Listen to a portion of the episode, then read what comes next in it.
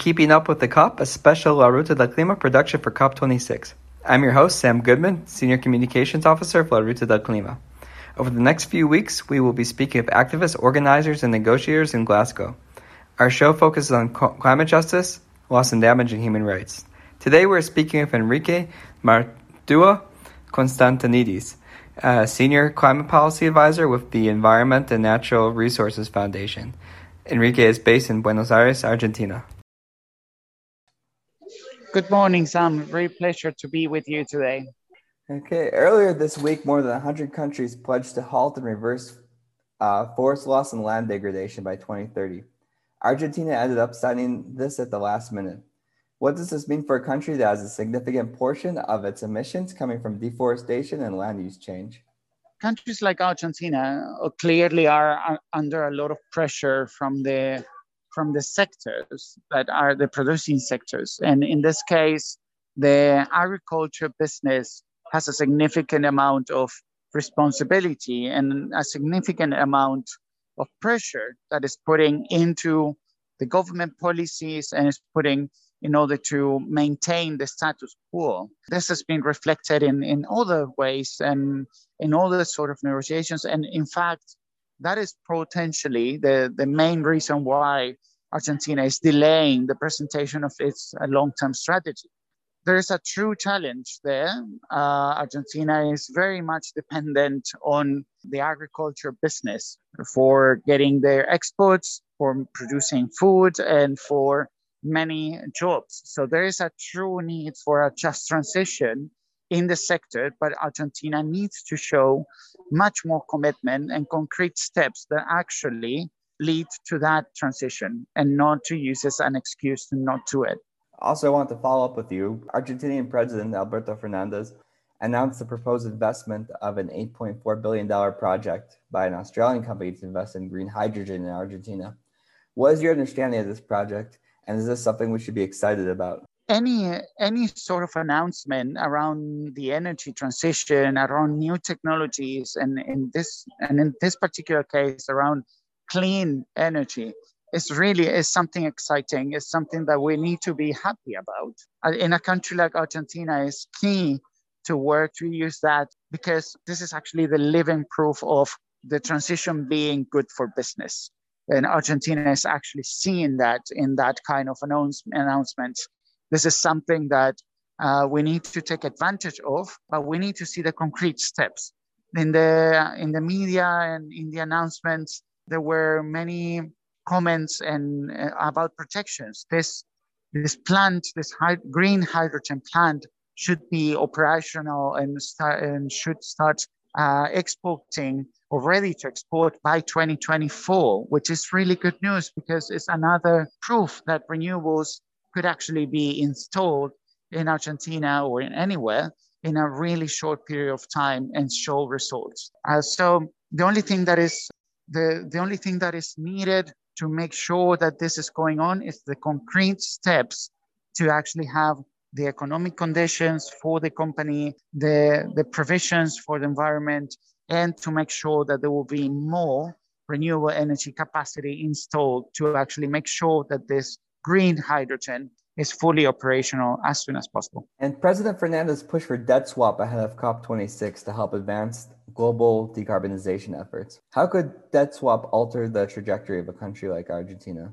Or for a country like Argentina, this is something that is being part of the of the president's agenda and the president's speech in many other in many places, G20, IMF, World Bank, and even here at COP this is something that is an innovative way to deal with the to, to deal with the economic pressure that countries like Argentina have under the the debts that they take with the International Monetary Fund, uh, for instance, which is the major the major creditor for Argentina. Now, being that said, it is important to understand more what would that mean. What what kind of conditions would that impose? Because this is always agreements between the funds and between the countries. And, and there would be, when, when they talk about uh, the swap for climate action, we need to be sure what are the terms of that climate action. what is considered to be climate action and what is not, and what are the terms and what are the deadlines, and what would be, in particular, the consequences of delaying or not fulfilling those. And Fernandez also spoke of the creation of a committee on climate finance, which should consider the principle of common but differentiated responsibilities to think about new sources of financing that complement the $100 billion. But I wanted to ask you, why isn't new committee necessary when so much of the infrastructure already exists? So then basically the, this is a conversation that is kind of connected to the, our previous conversation on the debt swap. I think that all countries around the world needs to find innovative ways to find um, to find sources of financing. I think where Argentina with this proposal is trying to bring uh, more importance to the table to uh, the the larger view or the larger perspective of the climate finance. In fact, they want to touch upon other issues like a reform of the financial system and, and how to shift the trillions that are actually needed to cope with the with the transition. So the idea is to do that. And so far, Argentina has formalized that under a submission for the 2025 target on climate finance. So hopefully, if that works, Argentina will be engaging a lot into that conversation and hopefully they can actually contribute proactively in that type of uh, of negotiation in the near future. And so, from everything you're saying, it sounds like that Argentina is shaping up to be a real interesting player in this year's talks.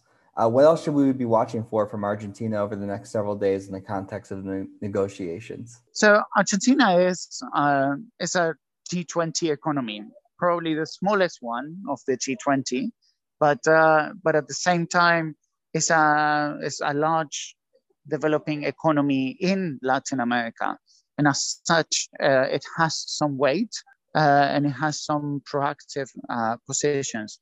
Now, it's also a country that normally um, operates together with the rest of the developing world and defends heavily the uh, common but differentiated responsibilities and the need for developed countries to fulfill their previous commitments in terms of means of implementation.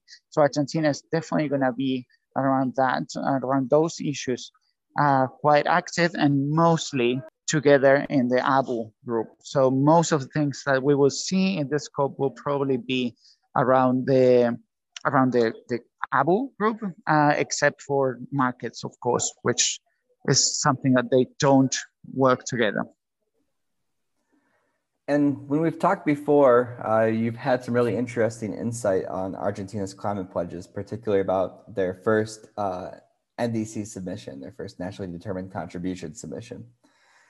I wanted to ask you Argentina submitted its second NDC in December 2020. At the heart of this document is a new target that represents an emissions reduction target of uh, 25.7% compared to its previous NDC. The Climate Action Tracker acknowledges it is making progress, beyond its previous submission, but states that it is not compatible with uh, limiting global warming two degrees Celsius above pre industrial levels, let alone meeting the Paris Agreement target of 1.5 degrees. Based on your analysis, where does the NDC fall short? So, Argentina. Argentina's recent NDC is actually an improvement from the previous commitments, and that is actually a good sign. Now, like you said, the climate action target and all the methodologies actually agree that it's not enough to be fully aligned with 1.5.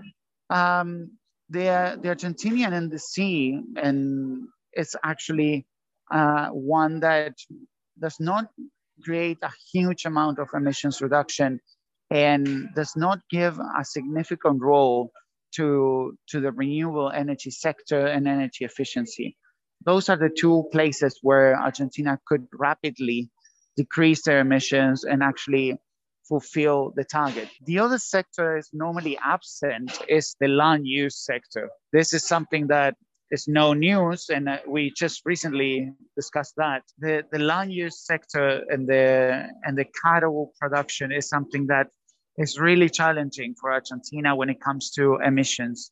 And, and that is something that would definitely need to be addressed if Argentina wants to be really making changes that really move the needle.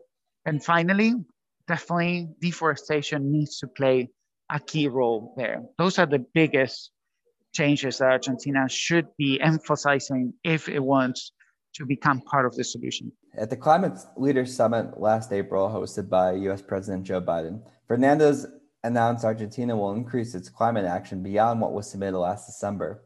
Have we seen any significant steps forward from the government since April? Not really. Argentina is only making that statement to improve a little bit more its NDC.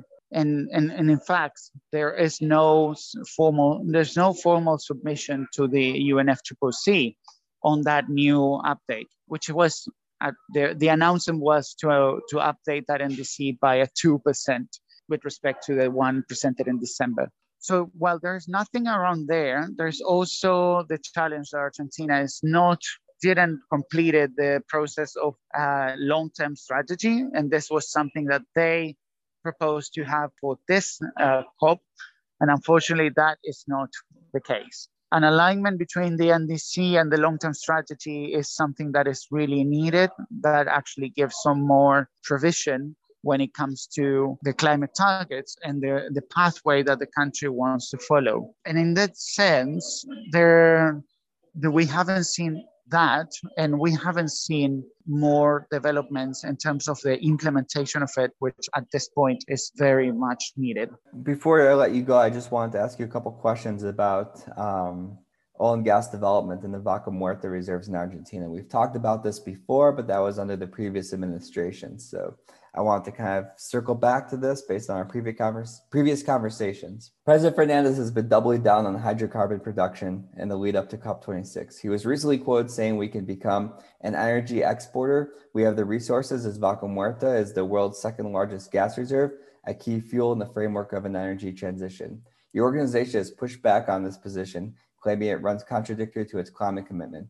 Can you explain the current administration's position and if there's a if there's been any pushback against such an aggressive push? Well, it's uh, Vaca Muerta is something that uh, unfortunately uh, is still in the in, in many political parties' uh, views as as a future development and as a future of economic resources. The truth is, President Fernandez and his administration have been uh, giving a lot of signals to move uh, move ahead with the development of Vaca Muerta, and not so much in terms of renewable. This is something very very um, worrying because gas is portrayed as a transition fuel, and while there is some truth in terms of the relative emissions with regards to liquid fuels or with regards to coal, gas is still a fossil fuel and it still has emissions. And we are with no time to do that. And Argentina is being very contradictory in between having long term strategies, improved NDCs, talking about carbon neutrality, and talking about gas as a transition fuel that would co- keep contributing to emissions. So this is something that needs to change. This is something that we need to see better, uh, better signals. We need to see uh, a decrease on fossil fuel subsidies, which in Argentina are really big. And this is something that makes a distortion of the economic prices for the energy. And that actually impacts in the energy transition. Really interesting and a bit worrying as well. My final question for you is the previous administration pushed for shale gas development as well but was also keen on bringing renewables into the mix. What is the current administration's position on renewable energy development? Have we seen significant growth in terms of wind and solar development over the last year? Definitely not. Unfortunately, for the last three years, renewables energy are actually stalled. They are not, uh, there, there were not new contracts, not new developments, not new tenders. There was pretty much nothing in, uh, for the sector. And this is really challenging and really worrying because we are having a government that is talking a lot about the transition, a lot about climate change, a lot about carbon neutrality. And unfortunately, the energy sector, the renewable energy sector, uh, is not seeing any signal, any positive signal in terms of the things that they could do. The, the only one thing and that I recall is this last announcement on green hydrogen, and this is something that could be encouraging. But again, we have we are not seeing any news about further developments of renewable energy, and this is something that needs to change. Of course, Argentina is a country that is under a lot of economic pressure. It's a country that has really big challenges in terms of economy. And, and of course, the pandemic is not helping. But at the same time, if Argentina could solve the problem with the energy prices, they could easily start getting much better in terms of the of balancing the transition and making same conditions for the energy sector and not actually giving privileges to the hydrocarbons uh, industry. We are speaking with Enrique Maurtua Konstantinidis, Senior Policy Advisor with FARN, and he's based in Buenos Aires, Argentina. Thanks for tuning in to Keeping Up with the COP. To keep up with our latest coverage of COP26, follow us at laruta.clima.org or check us out on Twitter, Instagram, Facebook, Spotify.